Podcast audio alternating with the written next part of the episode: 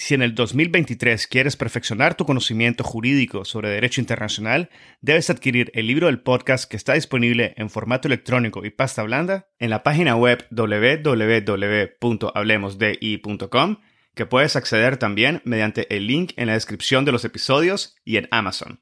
El libro ofrece 16 capítulos que analizan diversos aspectos históricos y contemporáneos del derecho internacional público, el futuro de las Naciones Unidas, el surgimiento del derecho ambiental internacional, así como la justicia y los procesos internacionales, incluyendo aquellos ante la Corte Internacional de Justicia y la Corte Penal Internacional. También incluye cuestiones relativas a los derechos humanos y el derecho internacional humanitario, como la reparación de las víctimas de crímenes internacionales, el derecho de los pueblos indígenas, el derecho del mar y la llamada Blue Economy. Adquiere el libro y disfruta de contenido jurídico de primer nivel y en español.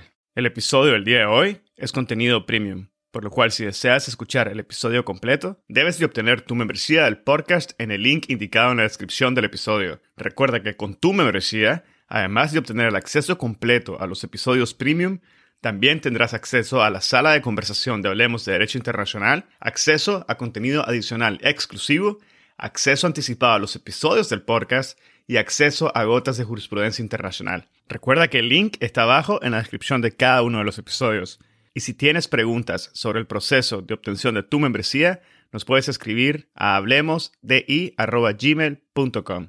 Hablemosdi.gmail.com. También nos puedes contactar a través de nuestras redes sociales. Así que te invitamos a que quieras hoy mismo tu membresía y goces de los beneficios de tu podcast jurídico Hablemos de Derecho Internacional. Este es el episodio 22 con el embajador Juan Manuel Gómez Robledo.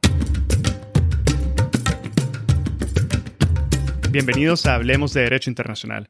Mi nombre es Edgardo Sobanes, abogado y consultor jurídico internacional.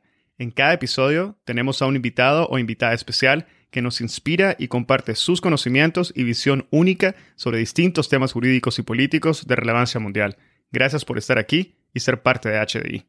El día de hoy tuve el gran honor de conversar acerca del Consejo de Seguridad de las Naciones Unidas con un referente del derecho y la política internacional, el embajador Juan Manuel Gómez Robledo.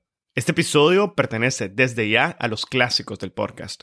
De una manera magistral y con un uso preciso del conocimiento, el embajador inicia el episodio comentándonos sobre el contexto histórico sobre el cual se da la transición de la Sociedad de Naciones a la ONU y el establecimiento del Consejo de Seguridad.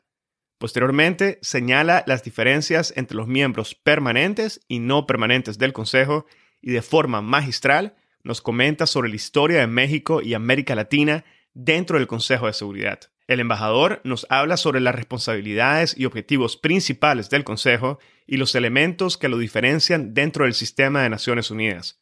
Nos comenta acerca de la prohibición del uso o amenaza del uso de la fuerza, las excepciones a la prohibición del uso de la fuerza y el tipo de medidas o acciones que puede tomar el Consejo para mantener o restablecer la paz y la seguridad internacional. Antes de finalizar, el embajador nos habla acerca de la reforma de la ONU y finaliza compartiendo su visión de la próxima labor de México dentro del Consejo y la agenda del Consejo de Seguridad.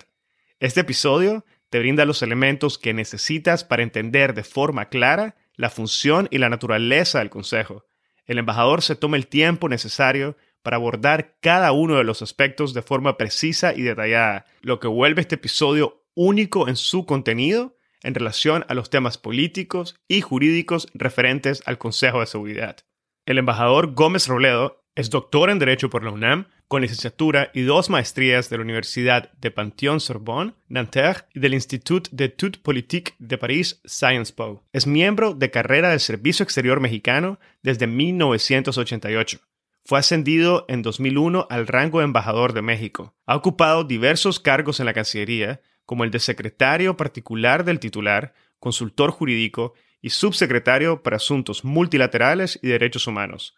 Ha sido asimismo representante permanente alterno ante la Organización de los Estados Americanos y ante las Naciones Unidas. Ha actuado como agente de México ante la Corte Internacional de Justicia en el caso Avena México contra Estados Unidos y ante la Corte Interamericana de Derechos Humanos en diversos procedimientos contenciosos y consultivos. Desde el 2016 es embajador de México en Francia y es miembro de la Comisión de Derecho Internacional de las Naciones Unidas, en la que funge como relator especial para la aplicación provisional de los tratados. Es autor de numerosos artículos y monografías sobre temas jurídicos y políticos. Su obra más reciente es La práctica del Consejo de Seguridad después de la Guerra Fría y la interpretación de la Carta de las Naciones Unidas.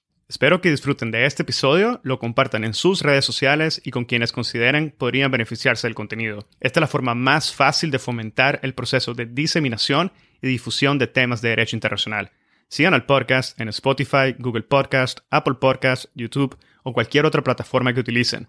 Y recuerden dejar sus comentarios a los episodios y taggear al podcast en sus publicaciones con arroba hablemos de I. Ahora, empecemos.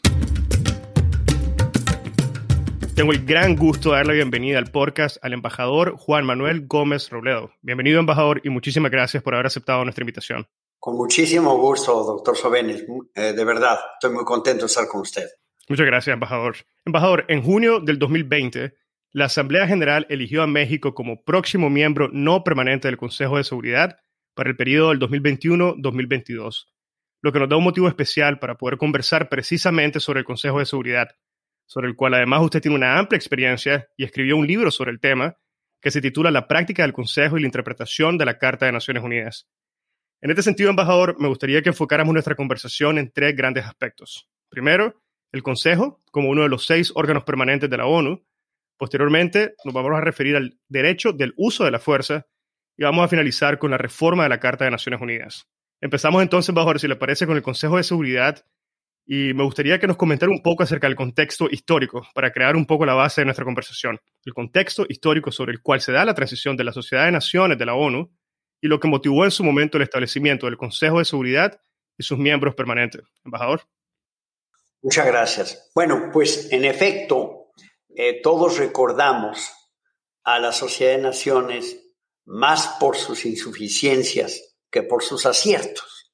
Pese al ímpetu de que gozó la Sociedad de Naciones al final de la Primera Guerra Mundial, al grado de que Estados Unidos, el presidente Wilson, eh, hizo de la Carta Constitutiva de la Sociedad parte integrante de los tratados de paz, de los tratados que se firmaron en Versalles, la Sociedad de Naciones no pudo, en la mayoría de los casos, ni resolver muchos de los conflictos que se suscitaron entre las dos guerras y mucho menos evitar eh, la Segunda Guerra Mundial.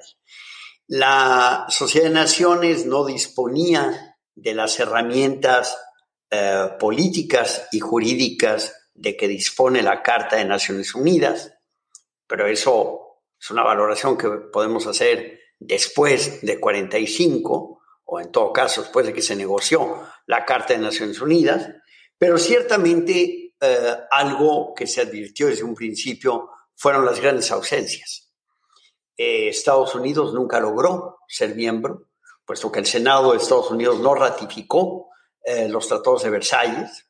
En el sentido, la corriente aislacionista de Estados Unidos se impuso para evitar que Estados Unidos tuviera un involucramiento mayor pasada la guerra en los asuntos del mundo o los asuntos europeos en buena medida. Em, varios miembros, conforme iban recibiendo alguna crítica a su actuación, Alemania, Italia, se fueron retirando de la Sociedad de Naciones. La Unión Soviética fue expulsada, en fin, la Sociedad de Naciones no pudo eh, tener el, peso político eh, que se hubiera requerido. Eh, no obstante, su trabajo no es desdeñable. En gran medida, la Carta de Naciones Unidas retoma muchas disposiciones de la Constitución de la, Sociedad de Naciones y el acervo de los por ejemplo, de, lo, de todas eh, las mediaciones, los arreglos de controversias que se llevaron a cabo, algunos con éxito, otros menos, pero en fin, todo ese acervo, toda esa experiencia diplomática fue retomada por Naciones Unidas. Eh, creo que el mejor ejemplo es la continuidad entre la Corte Permanente de Justicia Internacional y la Corte Internacional de Justicia. Hoy en día la Corte Internacional de Justicia hizo suya y, trabaja y, eh, bajo la autoridad de la jurisprudencia de la Corte eh, Permanente. Por tanto, no todo, es, no todo fue un fracaso y sin duda hubo la, la, Sociedad de Naciones preparó mucho de lo que eh, ocurriría después. El contexto, evidentemente, es el de la Segunda Guerra Mundial y es notable que aun cuando estábamos muy al inicio de la guerra y no se sabía cuál sería el desenlace, ya las grandes potencias de aquel momento, las aliadas en contra del eje eh, constituido por Alemania, Italia y Japón, las demás potencias empezaron muy pronto a concertarse para imaginar el mundo de la posguerra y el tipo de organización internacional eh, que requeriríamos después de la guerra. Desde 1941, una primera, un primer encuentro encaminado en ese sentido em, entre Estados Unidos y el Reino Unido, cuando Estados Unidos ni siquiera había entrado en guerra. Y luego se fueron sucediendo en el mar, durante la guerra, una serie de conferencias, eh, fundamentalmente entre los tres grandes eh, aliados, que eran la Unión Soviética, Reino Unido y Estados Unidos. China era mantenida al corriente, se mantenía China al corriente, pero China estaba envuelta en su, en su eh, revolución y eh, evidentemente Francia estaba ocupada y realmente quien representaba hasta cierto punto los intereses de Francia en estas discusiones era el Reino Unido y de manera muy, muy eh, prominente eh, Winston Churchill. Pero eran las tres potencias que empezaron a concertarse entre sí y se dan una serie de encuentros como el de Teherán de 43, y la muy importante conferencia de Dumbarton Oaks en, um, en 1944, cuando ya había tenido lugar el desembarco de Estados Unidos en Europa, el desembarco en Normandía, por ejemplo, y ya se podía anticipar la derrota eh, de Alemania. Y el proyecto de Dumbarton Oaks es realmente el que llega finalmente un año después a la conferencia de San Francisco desde luego que, entre tanto, también se había firmado la llamada eh, Declaración del Atlántico eh, o la Carta del Atlántico, suscrita de nueva cuenta por los aliados, pero también por un número importante de países que se agregaron a las aspiraciones contenidas en esa carta. La carta es del 42 y eh, en ella figuran pues muchos países de América Latina, por ejemplo. Em, y luego no hay que olvidar algo, un ingrediente muy latinoamericano. América Latina no llega a San Francisco sin haberse concertado también.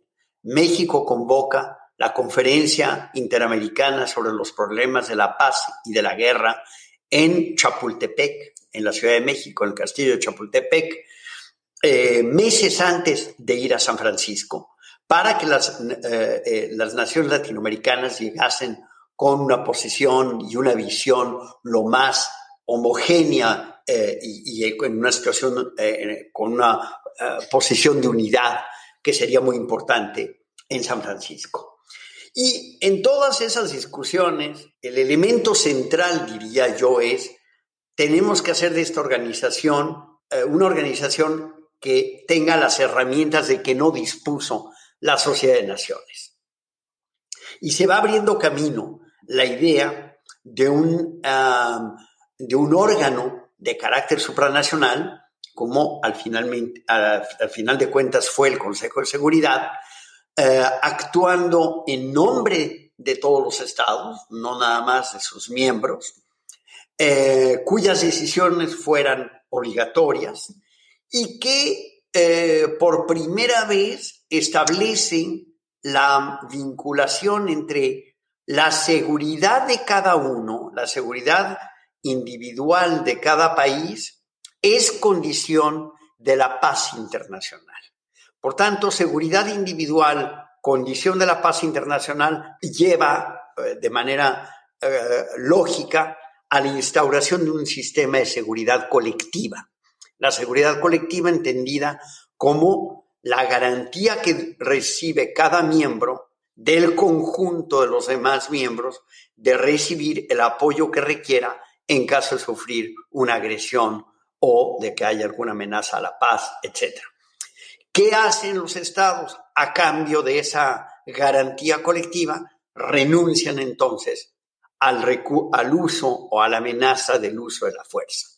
Yo delego esa potestad de mi soberanía en el órgano supranacional que a partir de ahora me va a proteger. Y, eso es algo que efectivamente, que evidentemente no tuvo lugar en la Sociedad de Naciones y que los tres vencedores, los tres grandes aliados fueron construyendo poco a poco con la ilusión, y subrayo la palabra ilusión, sobre todo en el pensamiento del presidente Roosevelt, de que había manera de perpetuar la alianza de la guerra una vez lograda la paz. Que esa alianza de los cuatro, tres, luego cuatro, luego cinco, de los cinco hoy miembros permanentes, podía perpetuarse más allá de lograda, de eh, derrotado el eje eh, nazi eh, japonés, italiano.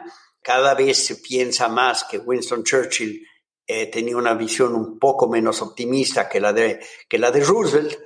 Churchill muy pronto tuvo desconfianza respecto de Stalin, pero bueno, las cosas se dieron de esa manera. El, mundo podrá evitar una tercera guerra mundial en la medida en que los cinco aliados se sigan manteniendo unidos y sean quienes tengan, a final de cuentas, las llaves del sistema y la responsabilidad primordial, como señala la Carta, del mantenimiento de la paz y la seguridad internacionales a través de la acción del Consejo de Seguridad.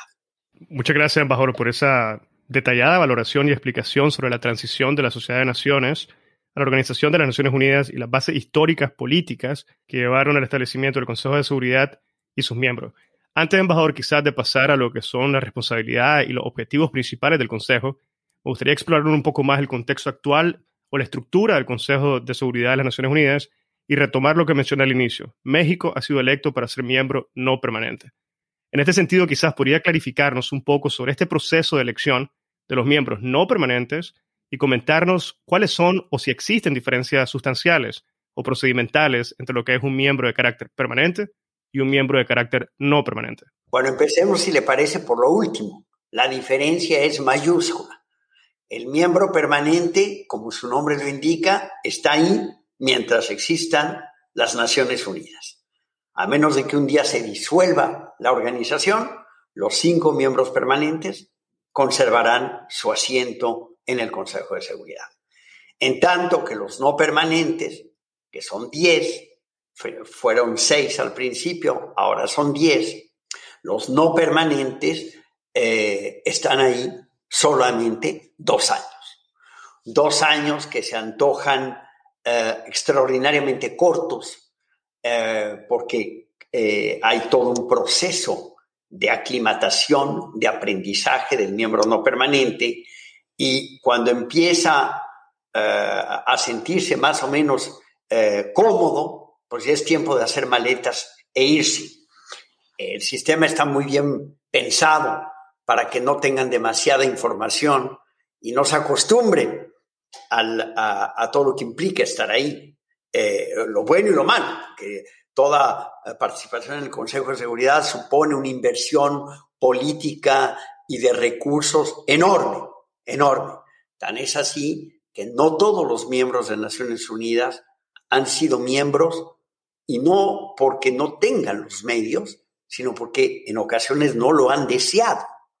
Eh, y yo tengo la, convicción, y lo he visto de cerca, de que todo miembro, por pequeño que sea en, el escenario global, puede hacer una contribución a la labor del Consejo. Muy importante.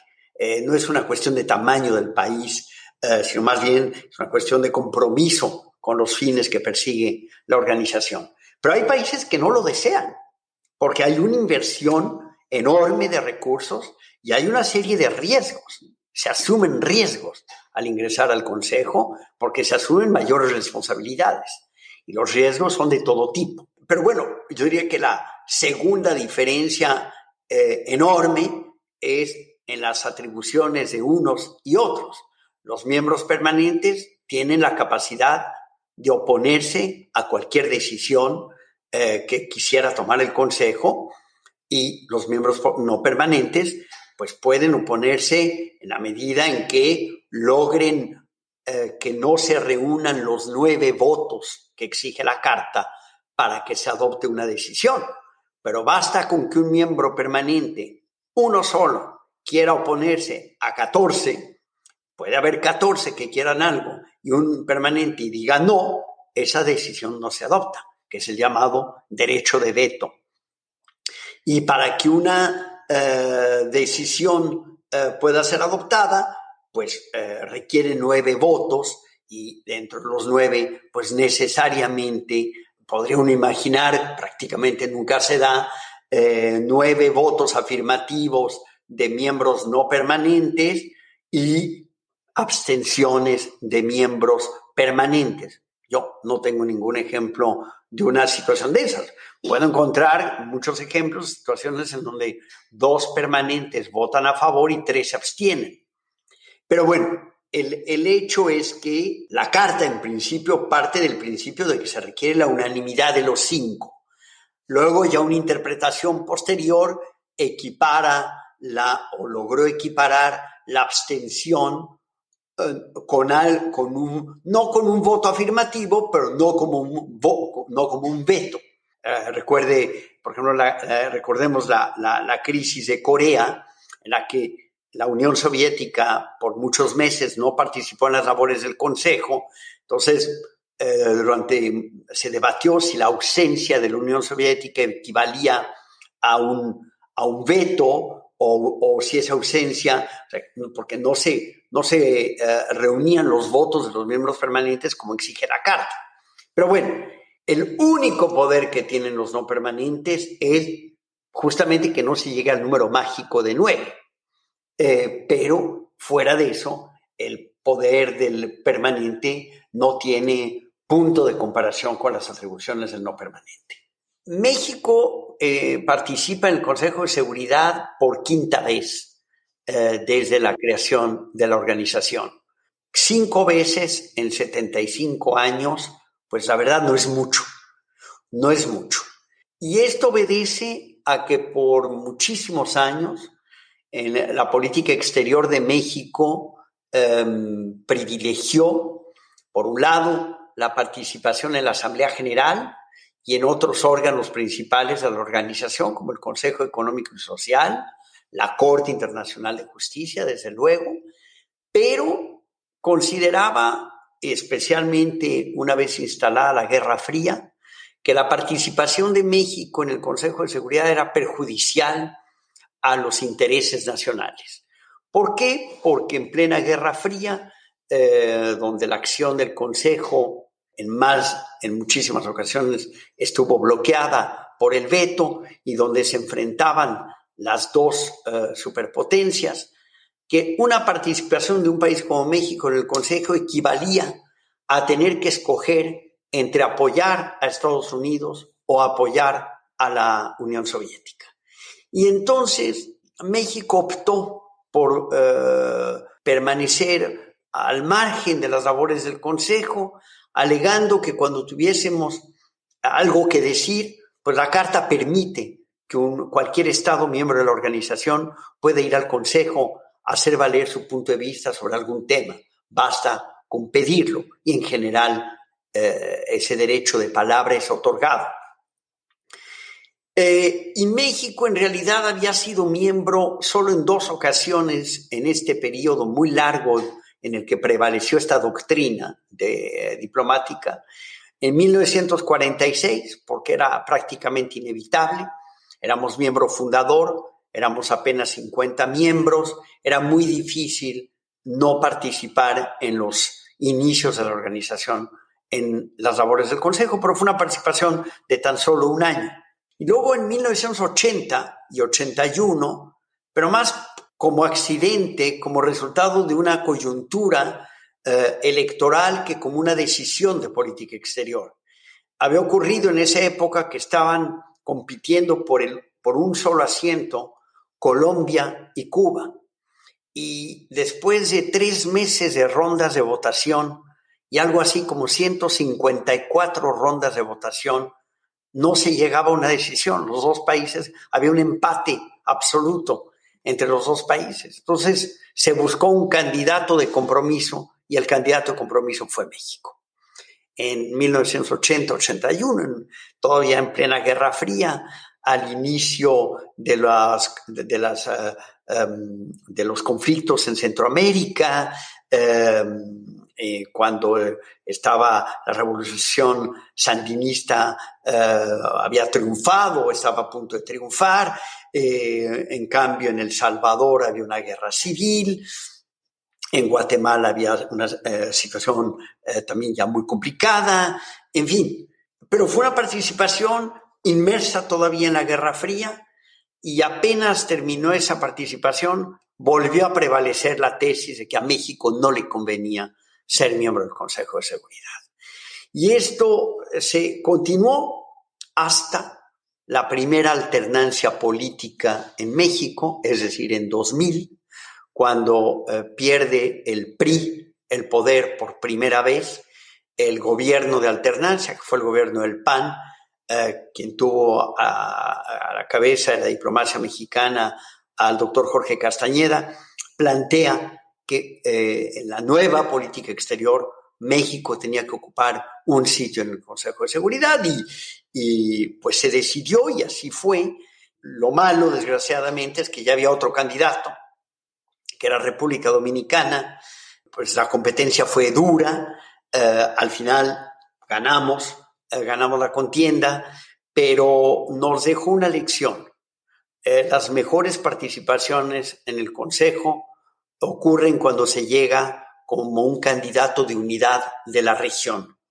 Y cuando eh, pues, al interior de cada grupo regional priva cierta disciplina y los países se van poniendo de acuerdo para que cada uno ocupe el asiento en su turno tomando en cuenta que Argentina y Brasil, por ejemplo, eh, eh, tienen un interés permanente de ocupar asientos no permanentes de manera muy frecuente.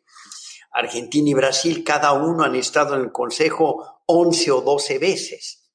Entonces, esta disciplina al interior del grupo latinoamericano y del Caribe se ha logrado establecer y eh, en las siguientes eh, ocasiones en que México ha sido miembro, en, eh, después de esta controvertida 2003, 2002-2003, por la competencia con República Dominicana, las siguientes dos, que fue 2009-2010 y la que está iniciando ahora, México llegó como candidato de consenso endosado por el grupo latinoamericano. Y eso es muy importante. Eso le da una enorme fortaleza a la candidatura y una, y una enorme capacidad de, de diálogo entre el país que está en el Consejo, que desde luego defiende sus posiciones, sus intereses, pero que en ocasiones también se convierte en el vocero de las posiciones de una región, eh, eh, sobre todo en temas en donde América Latina tiene en general posiciones muy unidas como la defensa del derecho internacional, la promoción del desarrollo económico y social, eh, etc. Entonces México inaugura esta, esta, esta participación eh, con una experiencia reciente muy buena, en donde hemos aprendido muchas cosas, donde vamos a volver a estar eh, trabajando sobre temas que ya nos habían tocado en las participaciones anteriores, como la situación de Corea del Norte, el programa nuclear de Irán, eh, muchos regímenes de sanciones siguen vigentes, más o menos los mismos que tuvimos la última vez, em, cuestiones temáticas como el de paz, eh, mujeres, paz y seguridad, que es un tema que viene de, desde hace ya muchos años, en fin, Eh, y México viene eh, con esa experiencia, pero también con la experiencia que le han dado su, eh, sus diferentes participaciones en procesos de mediación, en procesos de pacificación, como el de los años 80 en Centroamérica, la labor que impulsó México a través del grupo de Contadora, en esa época le brindó una gran experiencia, más otras. México también es un ferviente defensor del papel de la Corte Internacional de Justicia, en general del, arreglo pacífico de las controversias. Em, México ha recurrido a la Corte, México ha recurrido al arbitraje internacional también. Por tanto, tenemos una experiencia que aportar, además de una serie de convicciones que no son nuevas, que tienen un trasfondo histórico y que hacen, por tanto, de México un miembro eh, sumamente confiable.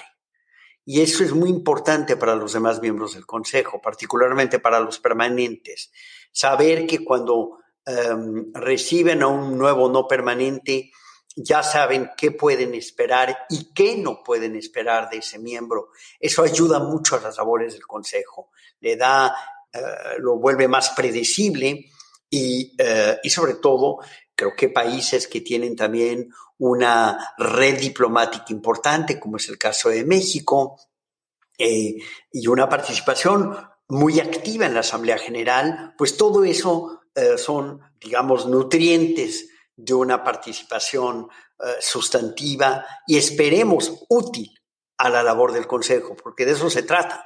No va uno solo a defender posiciones, se trata de contribuir a la labor extraordinariamente importante del Consejo de Seguridad, a quien se le pide, por encima de todo, que sea eficaz. Eh, no necesariamente que sea democrático, esa es otra discusión, sino que sea eficaz y, y que sea respetuoso del derecho internacional, por supuesto. Embajador, ahora me gustaría volver un poco a la visión general del Consejo de Seguridad. ¿Cuáles son las responsabilidades y los objetivos principales del Consejo de Seguridad, embajador? ¿Y qué elementos considera usted que son los que lo diferencian o caracterizan al Consejo dentro del sistema de Naciones Unidas, es decir, en relación con los otros cinco órganos permanentes del sistema de la Organización de Naciones Unidas? Bueno, la primera diferencia mayúscula es que es el único órgano cuyas decisiones tienen carácter obligatorio. Eso es tan sencillo como eso.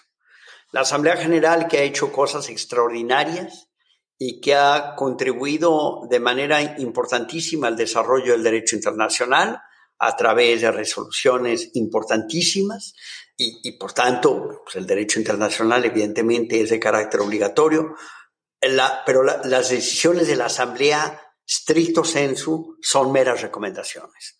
Muy difícil decir que la resolución 1514 eh, eh, sobre la independencia de los pueblos y países coloniales no haya contribuido a la consolidación del derecho a la libre determinación de los pueblos, desde luego. Pero es difícil alegar que la consolidación de ese derecho se da solo como resultado de la resolución de la Asamblea. La Asamblea, con su resolución, contribuyó a un proceso de consolidación de una, de una regla consuetudinaria en vías de formación, en vías de gestación. Incluso se ha hablado de la costumbre instantánea o de que hay... Para escuchar el episodio completo, debes de obtener tu membresía del podcast en el link indicado en la descripción del episodio. Recuerda que con tu membresía, además de obtener el acceso completo a los episodios premium, también tendrás acceso a la sala de conversación de Hablemos de Derecho Internacional, el primer espacio virtual único y consolidado para networking de la comunidad global de hispanoparlantes oyentes del podcast, acceso a contenido adicional exclusivo, acceso anticipado a los episodios del podcast y acceso a gotas de jurisprudencia internacional. Recuerda que el link está abajo en la descripción de cada uno de los episodios. Y si tienes preguntas sobre el proceso de obtención de tu membresía, nos puedes escribir a hablemosdi.gmail.com. Hablemosdi.gmail.com. También nos puedes contactar a través de nuestras redes sociales. Así que te invitamos a que quieras hoy mismo tu membresía y goces de los beneficios de tu podcast jurídico Hablemos de Derecho Internacional. Si encontraste este episodio interesante, te invitamos a que lo compartas y nos sigas en Spotify, Apple Podcast, Google Podcast o cualquier otra plataforma que utilices para escuchar tu podcast Hablemos de Derecho Internacional, haciendo clic al botón de seguir o al botón de suscripción. Hasta la próxima.